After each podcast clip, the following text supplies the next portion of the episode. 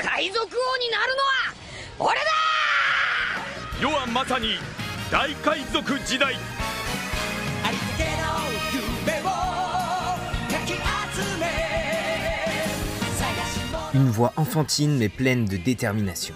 C'est celle de Luffy avec son célèbre chapeau de paille et son légendaire pouvoir du fruit du démon, héros de One Piece depuis 1999.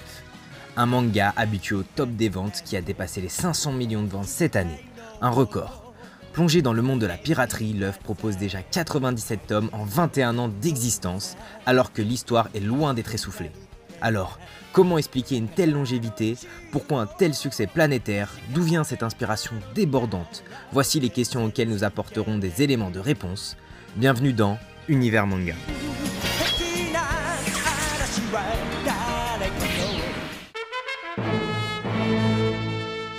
Tout d'abord, One Piece, c'est quoi? C'est l'histoire d'un gamin qui mange un fruit du démon qui le rend élastique, mais qui l'empêche de nager. Paradoxal pour un enfant attiré par la mer. Fasciné par les pirates, à 17 ans, il quitte son île avec un seul objectif en tête devenir roi des pirates, ce qui représente pour lui la notion de liberté. Pour arriver à ses fins, il constitue au fil de l'histoire un équipage solide pour se confronter aux plus grosses pointures du monde de la piraterie et se faire un nom dans les océans. Car il est vrai, la concurrence est rude dans la quête du One Piece, trésor laissé par le seul roi des pirates, Goldie Roger, après son exécution.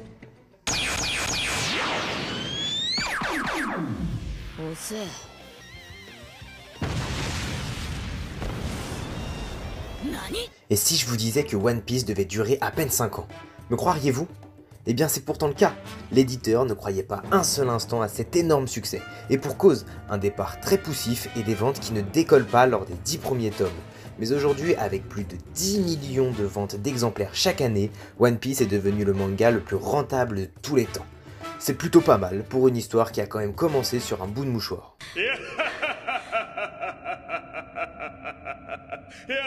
Philippe a 53 ans, il est libraire spécialisé dans le manga depuis 30 ans. Il était donc présent quand le manga One Piece a largué les amarres au Japon, puis en France. Pour lui, c'est une histoire transgénérationnelle. Qu'on soit petit ou grand, tout le monde peut trouver son compte dans chacun des tomes dessinés de la main d'Eshiro Oda. Parce que c'est une sorte de transmission à la Dragon Ball. Les plus anciens, eux, n'ont pas lâché l'affaire. Ils étaient déjà dans, dans, dans l'histoire. Ils- ils veulent savoir la finalité du One Piece, qu'est-ce que c'est, où on va? Et je pense que c'est une transmission. C'est pour ça que ça fonctionne aussi bien. C'est quelque chose qui parle à tout le monde. Enfin, je veux dire, euh, les pirates, les trésors. euh, je pense que là, euh, Oda avait fait un, sujet universel, vraiment qui parlait à vraiment tout le monde. Donc après, il y a amené des personnages charismatiques.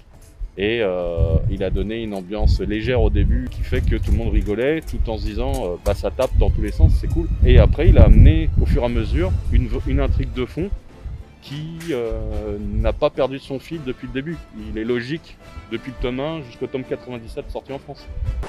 Et son inspiration d'ailleurs, où va-t-il la chercher? D'après les premiers éléments de réponse, Oda s'inspirerait tout simplement de la vie réelle. À l'instar de Doflamingo, d'autres personnages ont été dessinés à partir de célébrités. Il y a le pirate le plus connu d'Amérique, Johnny Depp qui a inspiré le personnage de Mihawk, John Travolta pour Crocodile, Valentino Rossi pour Trafalgar Dillo et un dernier pour la route, Bob Marley pour le design de Yasop. Bon ça, c'était pour le Kara Design, et encore, c'est pas fini. En plus du physique, Oda s'inspire aussi des phénomènes de société, comme l'illustre parfaitement notre Nakama favori, Sébastien Abdelhamid, journaliste pop culture dans l'émission Click sur Canal+. pour moi, One Piece est tout simplement un reflet de la société exprimé différemment par Oda. On retrouve des thématiques très euh, terre à terre, j'ai envie de dire, dans One Piece. Tu l'as dit, la géopolitique extrêmement importante, le gouvernement mondial. On a aussi une certaine représentation euh, du racisme, euh, notamment avec les, euh, dragons célestes. On a vraiment des choses parfois très très concrètes et réelles qui sont répercutées dans One Piece et qui sont pour le coup super bien traitées et super bien amenées. Donc prendre ça comme euh, juste euh, une œuvre euh, de fiction qui, qui est juste quelque chose de fantaisiste, etc., c'est pas le cas. Il y a des composantes et des thématiques qui nous renvoient à notre propre réalité et qui peuvent aussi nous faire réfléchir euh, sur certains aspects de la société euh, aujourd'hui. Donc euh, c'est plutôt cool. L'aspect géopolitique, politique et, social, il est extrêmement important. On va carrément assister à de l'esclavage, quoi. C'est quelque chose qu'on peut pas euh, traiter n'importe comment. Et pourtant, Oda arrive à faire passer des messages comme ça. Et je pense encore une fois, son inspiration vient, vient du monde qui l'entoure. Et euh, peut-être qu'à ce moment-là, il s'est penché sur la question, ou il y a quelque chose qui l'a révolté, ou je sais pas, je suis pas dans sa tête. Mais le monde de One Piece est un reflet du monde dans lequel on vit. One Piece wa... oh, oh,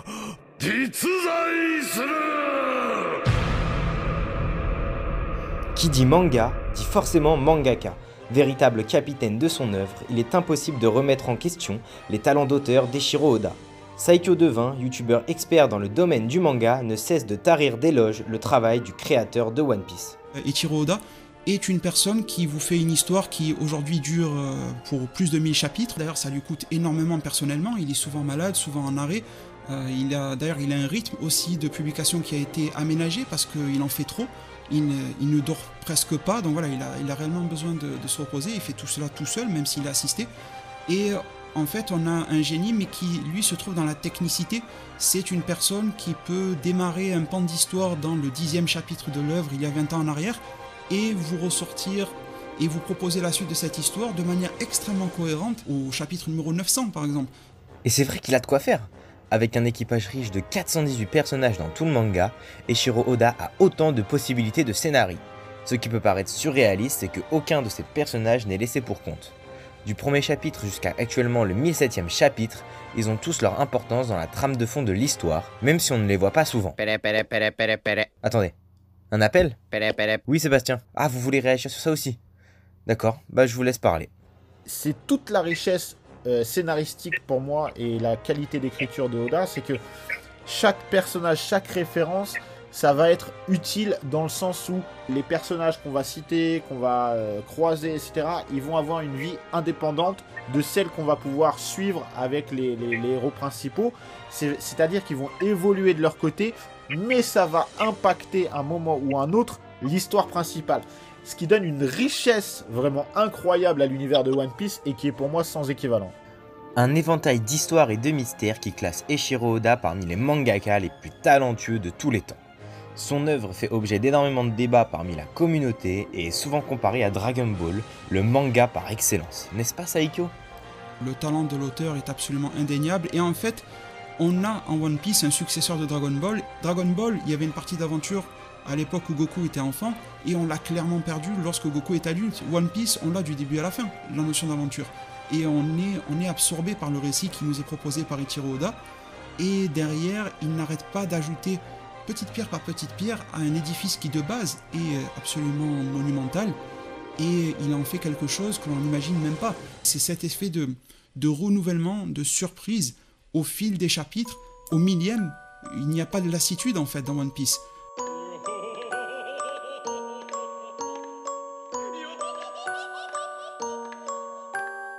Le succès qu'est One Piece dépasse l'entendement. Cet engouement n'est pas seulement national, il est mondial. Cela montre à quel point cette œuvre est réussie. Eiichiro Oda a mené sa barque contre vents et marées jusqu'à ce que son manga se fasse une place dans le cœur des Français, là où seulement Dragon Ball l'avait fait. Une histoire pleine de rebondissements qui arrive à perpétuellement surprendre le lecteur, des mystères encore non résolus depuis le début des aventures de l'équipage de Luffy au chapeau de paille, des personnages auxquels on s'attache, parfois un peu trop, mais surtout que l'on peut reconnaître, tout comme des paysages qui pour certains sont inspirés de l'ancienne Égypte ou bien de l'Espagne. One Piece est en réalité un reflet du monde dans lequel on vit avec bien sûr une énorme touche de fantastique. C'est ce joli mélange qui depuis plus de 20 ans porte ses fruits et navigue sur la vague du succès.